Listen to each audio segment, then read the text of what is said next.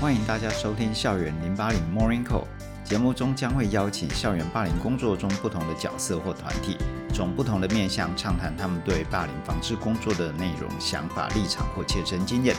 带领观众们对校园霸凌有更深入的认识。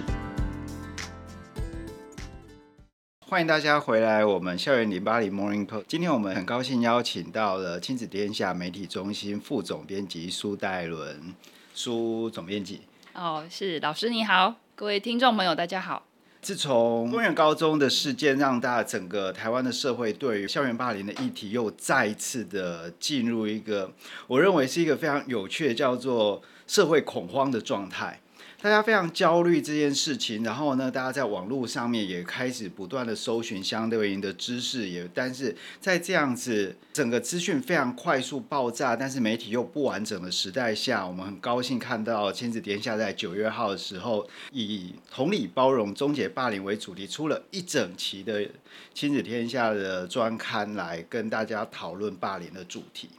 那不知道那个戴伦对我这样子解释，那个你们出这本专案的目的还有动机，这样子还是还有其他更重要的动机，想要跟社会大众分享的？是是是，我们这一期就是呃专门写霸凌这个题材哦。那呃其实我我们其实你看一直长久都还蛮关心这种就是校园里面发生的一些小朋友的人际冲突的 issue 也好，或者人际成长、情绪教育方面的 issue。但之前我们都是做做了好多次，就是讲情绪教育 SEL，然后中间会带到一点，就是说哦这可能会跟霸凌啊什么有关系啊之类的。可是都从来没有好好的去很完整的探讨霸凌。这个这个题材，对这个说老实话是真的，我们没有很呃很完整的去去用霸凌这个词，很完整的各个面向去探讨。那刚好因为呃，其实呃，其实这个呃霸凌在台湾这个不管是在法律上出现，或者是什么各方面的大家的社会意识，已经也大概十多年，累积了十多年。我我觉得其实以我刚开始一开始接触这个这个名词开始到现在十多年，其实都已经有一些。隐微的变化，或者说它不见得是隐微，它也是很明显的变化。嗯，所以我们就觉得，嗯，是这个时候来好好的来处理一下这个，因为这个在现场，呃，老师跟家长都会非常关心，非常呃，就是想要知道怎么样去面对处理这个霸凌这个这一件事情。所以我们这一次刚好九月是开学的月份嘛，所以我们就把它包装，呃，一个采访了也蛮完整的面向，包含林玉胜老师也是我们一直骚扰请教的对象之一，这样子，对，然后。就就做了这一期，那刚好其实呃教育部我们在制作期的时候，教育部也公布了那个草案，嗯，嗯，就是防治流程的草案，所以我们也花了一点时间去把这些整个脉络弄清楚，嗯嗯，所以相信这一期应该是算是还蛮完整的面向。如果大家想要知道霸凌这个 issue 的话，嗯，那，刚刚戴伦提到了那个情绪教育，是，其实我觉得我们是蛮深刻的感受到，其实我们整个目前的世代跟过去我们的成长过程中，对于情绪教育差异很大，嗯，我记得我成长。过程中，我们并没有任何情绪教育，我们只被要求要压抑自己的情绪。没有没有，就是不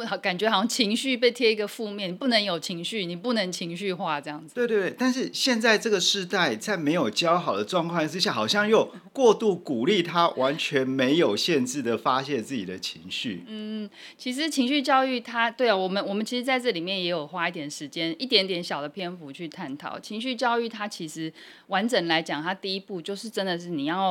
觉察跟辨辨识自己的情绪，其实不不是不只是小孩哦，就是家长也是。如果霸凌事件发生，呃，好像大家都会说，哦，那小孩子的情绪教育很重要，什么当事人呐、啊，然后这个霸凌的这个难以控制冲动的这个这个这个行为人，好，你要去教育他。可是其实。整个事件来讲，其实大人也非常重要，而且就是像老师讲的，大人格外重要，是因为我们的 成长背景当中没有人教我们这些，嗯嗯嗯，对，就是要去觉察跟辨识自己的情绪。嗯、对对对，因为刚刚确实是在很多时候，大人的教育真的不能的。那因为在这个事件中，其实我们看到台湾的对霸凌的关注，其实一波一波的，也就是说，在某一些很重大的媒体。瞩目事件以后，大家就开始焦虑了。是，那这一次的话，其实也有非常类似的状况，就是说，哎，我们整个的媒体开始报道以后，家大家很多爸爸妈妈就会担心说，哎，自己在小孩会不会被霸凌，会不会去霸凌其他同学？那这样子在那个这次的报道之中，也应该有接触到一些家长。嗯，那不知道那个戴伦可不可以分享，到底目前的家长大多是怎么样子理解跟看待霸凌这件事？是是，其实呃，我觉得。家长或者说一般的这个读者、阅听人受到这个呃媒体报道的影响，那是一定的啦。那因为像我自己在媒体也很多年，我之前也有就是处理接触过蛮多，就是就是类似爆料投诉这方面，然后是不管是霸凌的冲突也好，或者说他们觉得老小孩被老师不当对待啊，好，或者说这个老师管教不当啊，这种其实各方面的都有。那当然，如果是身为媒体，他可能当然会去挑一些比较有好像新闻可读性，或者说真的很严重，或者说真的他可能就是呃，可能就是说其实群众他们其实是很容易被激发那种所谓的呃正义感的这种情绪挑动，他可能会挑这样的点来陈述。那这样的点，我觉得不是完全不对，因为有时候这些问题点会带我们去看到一些就是你背后没有处理的问题，就像十多年前那个呃，就是巴德国中的霸凌。事件就是，要是没有媒体去报道处理这个事件，呃，出来，那我们也没有这个校园霸凌防治法的这个催生嘛，哈，嗯，就是其实是有一点这样子的关系。但是就陈如老师讲的，呃，如果说太过于关注，或者说太过于只相信，哦、呃，我在那个韩剧。黑暗荣耀里面看到的，或者说媒体上面只只写的这些，这好像就是霸凌的全貌。我觉得这好像不是太太完整的认识啦。对，嗯嗯嗯，那尤其是像我，我觉得像我们这次做这个专题，包含也有请教老师，或是去呃听很旁听很多的这个研讨会啊，或者说这个论坛，那都有提到一件事，就是近年来霸凌的数字的通报是一直成长的，而且是非常巨大的成长。可是其实确认确认成案的，就是确定你。这个真的是霸凌，他那个比例却是却是一直下降，所以真真实的案件数其实可能差不多嘛。这几年，我想老师更清楚这个数字。这个这个数字我一直不知道要去理怎么去解读，因为就是每个人有每个人角度不一样解读。像很多媒体或者是有一些在过度焦虑台湾校园现场的一些人解读说，哇，我们的黑数越来越严重。对。但是也有另外一种可能解读是，哎，大家愿意发掘这个可能的问题，然后提出来。讨论，但是实际上真正有问题的那一些，其实还是蛮稳定的，是是，是大家开始关注。那其实就跟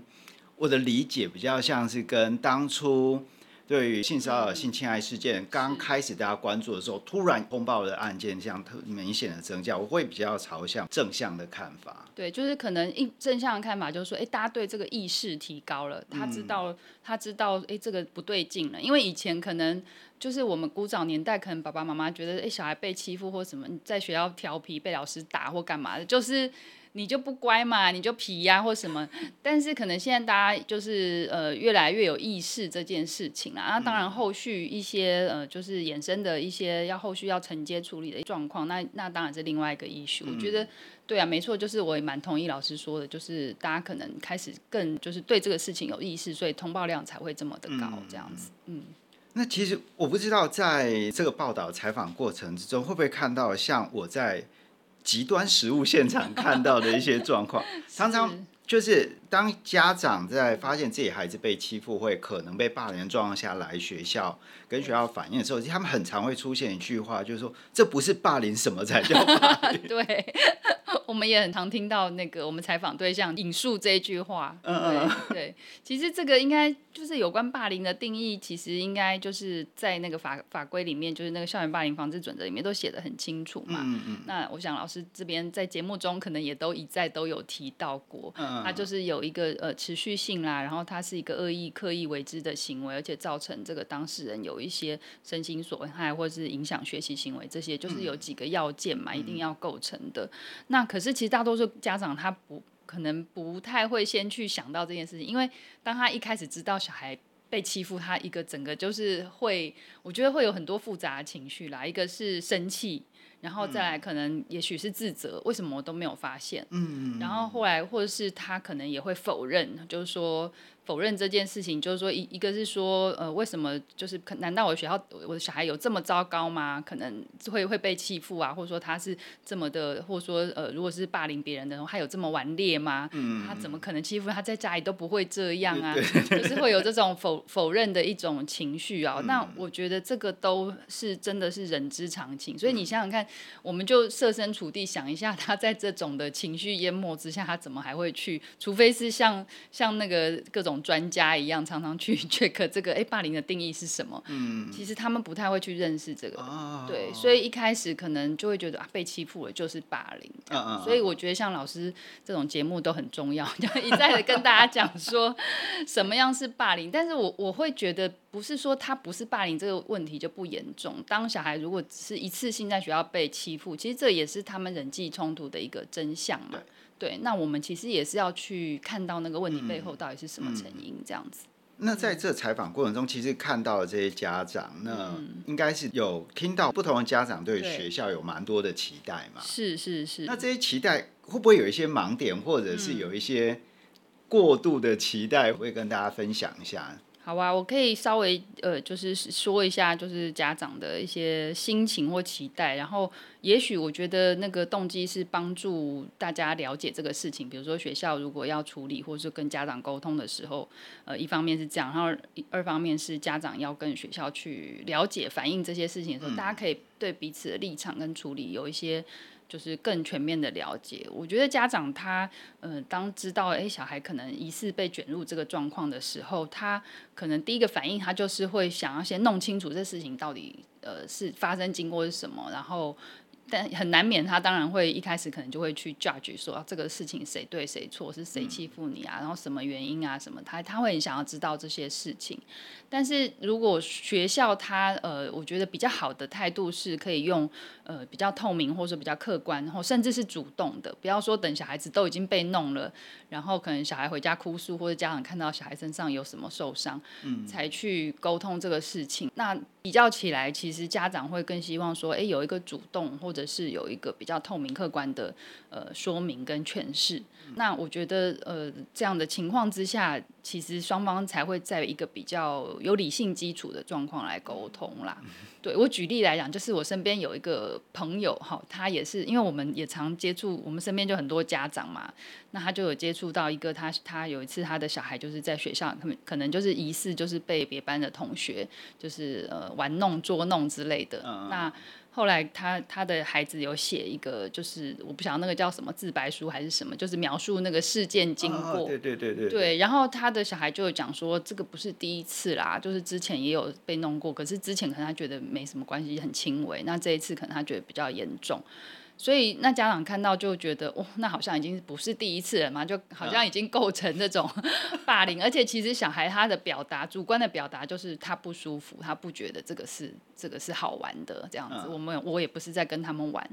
但是后来学校就。派了一个感觉是那个学务系统里面最菜的一位老师，呃，通常是生教，就是反正 anyway 就是一个最嫩最菜的老师，对对对去做所谓这个调查。当然在法规里面调查不是不是这么轻易的啦，就是我又加个引号叫他们去调查，就是可能就是把双方学生叫来问一问，对对对对问一问，然后这个很菜的老师呢就打电话跟那个妈妈说，哎妈妈我问了，他们说他们只是在玩呢。那你觉得家长听到是不是会很火这样子？那你的意思是叫我不要管这个事情吗？还是就当他们在玩这样？嗯、对，所以我觉得这个其实有时候都是一些沟通跟处理上的，我不晓得，就是说他其实可以更完整、跟更更成熟一点。对对对，对不对？我想老师应该有更多经验。对，嗯，我觉得这个东西其实蛮有趣的是。因为录这个节目，还有过去一些经验，其实接触到了学校，也接触到了家长，但是有一些案件会弄到很难处理的原因，其实是一开始双方是在不一样的平行时空中对话，是你讲你的，我讲我的，这样子。对对对对对，对，就是大家没有站在互相理解的立场。嗯、那我觉得，如果像这个案例，如果要处理，也许，哎，学校就是比较正式的，呃，也许学校问的状况跟老师的判断，真的他们是在游戏或在玩耍。嗯、可是我觉得第一时间你不要去否定那个被欺负孩子他不舒服的感受，对，对对，因为他既然已经都这样表达了，他一定也是，嗯、呃，就是他心里面不喜欢这样这样子的捉弄也好，那那你要去去表达这个事情，然后在跟家长沟通的时候，我觉得应该是要更就是全面的沟通。哎，我我们做了哪些？我们问了哪些？然后呃不只是当事人呢，我可能还也问了旁边的同学，看怎么样把这个呃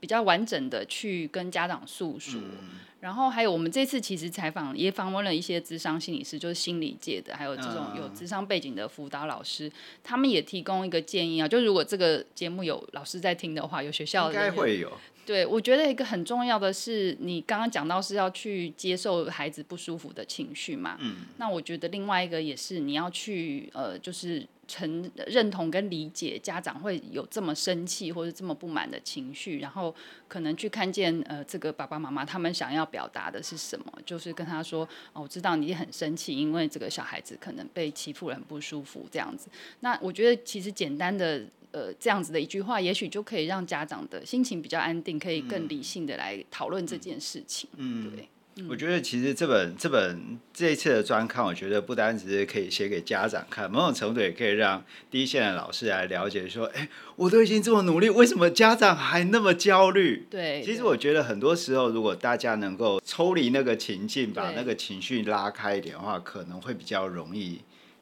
把孩子的集中在孩子需要什么而来处理这个事件。是是是，嗯。那这一期的内容其实有一个很有趣的词，叫做“微歧视”。是我大概能够猜出来在讲什么，但是其实连我也都是第一次听到这个词。嗯，那可不可以跟大家介绍一下，到底什么是微歧视？OK，谢谢老师给我们的这个机会来说明一下微歧视哦。嗯微歧视其实它在呃，我们本来听到这个第一次看到这个词的时候，我们也想说，哎，这个是是不是真的有它严谨的定义，还是它就是一个名词？嗯、那它其实真的是有呃学术上面只的确是有这样子的研究，它就是叫做 microaggression 这样子。嗯、所以有些人刚开始可能会翻成微攻击之类的，哦嗯、对。但是它其实讲的是一个是你呃不。不自觉，或甚至你自己没有觉得你在歧视别人的状态之下的一些行为或言语，嗯、但是已经造成呃对方的感受到被被歧视或被。呃，不舒服的呃，这种贴标签的一个状态，这个叫微歧视。嗯、那因为像比如说像那个我们呃台湾投入这种校园霸凌最早的那个团体就是儿福联盟，他们其实每一年都会做一些那个调查，针对霸凌这个主题做调查。那其实他们去年开始也就开始针对这个微歧视这件事情来做这个议题的延展或是现场的调查。那为什么要讲说微歧视这件事情很重要？像我们这一篇。呃，标题就是说写的，我觉得那个我们编辑下标题很好，他就说没有刹车的围棋士是如何变成霸凌的。嗯，因为很多事情真的就是发生在你没有知觉，你没有感觉，你就觉得我是在跟你玩呐、啊，我是我是喜欢你跟你玩，我才这样讲啊，这样。嗯、那其可是他你没有。呃，察觉到自己隐背后隐含的那个那个歧视的一些眼光跟行为，这个会发生在很多地方啊。其实有时候我们大人自己觉得，哦，好像我我很我很我不会歧视别人，我们都会多多少少都会有这样。举例来讲，像呃，比如说我们有时候看到家长啊，小男生在哭，你就说啊，你就男生，你哭什么哭？你干嘛像女生一样这么爱哭？可能会这样子。这这个其实都是很不好的示范。一个是说你有性别上面的区隔，为什么男生就好像女生比较爱哭，然后男生不爱哭，然后再来就是，其实这个在刚刚我们有讲到情绪教育、情绪呃发展这个事情，其实你是抑制了这个孩子的情绪表达，嗯，对。那那如果长久以来一直被抑制，一直在被抑制，他其实长大以后他也不会表达。嗯、所以这个其实都是我们呃没有察觉到的这种呃言语或行为。嗯、然后像之前那个呃就是呃原住民的那个学生啊，好像在校园里面有被就是写一些就是像那个我记得是台中一中吧，他们有那个社团叫做就故意取一个名字、哦、西环娜有没有？对，对对。他们觉得很好笑这样，然后觉得很很有趣，可是他没有想到其实这个真的就是一个对别人歧视的言语或行为。那你这个东西如果不去许呃这这件事情如果没有上新闻，没有被大家拿出来讨论的话，可能我不晓得，也许这些学生他们就会带到大学嘛，到就是一路会跟着他们啦。所以其实我觉得从正面思考，在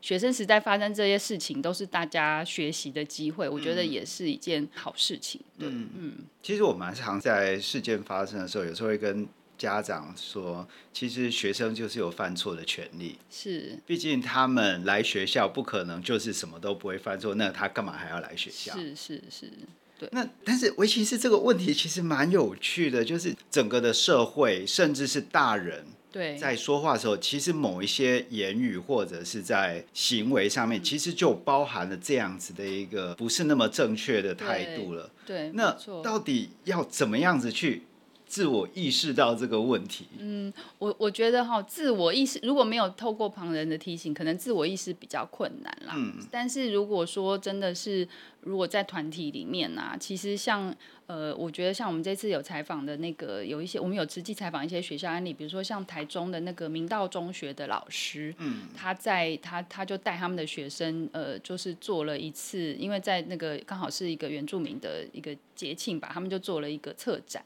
然后带他们，而且他一一学年就带他们的呃学生去部落里面，然后去认识一些原住民的文化跟汉人的是怎么样子去呃怎么讲，就是呃不平等的看待原住民这个身份或者一些加分的身份。所以透过像这种环节的教育的场景，那我觉得是是一个一个方式。那比如说像他，我们里面有访问，就是也参与这个计划的原住民的学生，他就有讲到，他就说他之前也是。呃，在学校里面，或者说在同才之间，常常会被呃无意，就是大家就会开玩笑，他说你们原住民就是皮肤比较黑啦，或者什么啊，你们原住民就是比较会唱歌跳舞啊，那来唱首歌听听看之类的 这种。但是他呃觉得，诶，他参与了这个呃。课程整个策展之后，跟同学一起了解，他也觉得，哎、欸，同学对这个事情更有意识，嗯，好，也更知道说，呃，他们的哪些行为是真的是不对的，或者说不应该这样子说的，对不同族群的人。所以我我我真的是觉得他可能要透过一些比较集体的呃活动，或是集体的教育啊，团体的力量，才会慢慢的就是去调整自己。嗯嗯。今天戴伦副总编辑跟大家分享亲子天下决定制作校园霸凌专题报道的契机，以及目前对校园霸凌的一些盲点，还有简单介绍了一下围棋士的概念。下一集节目中，我们会将深入来讨论围棋士，还有怎么样我们的社会如何尊重多元。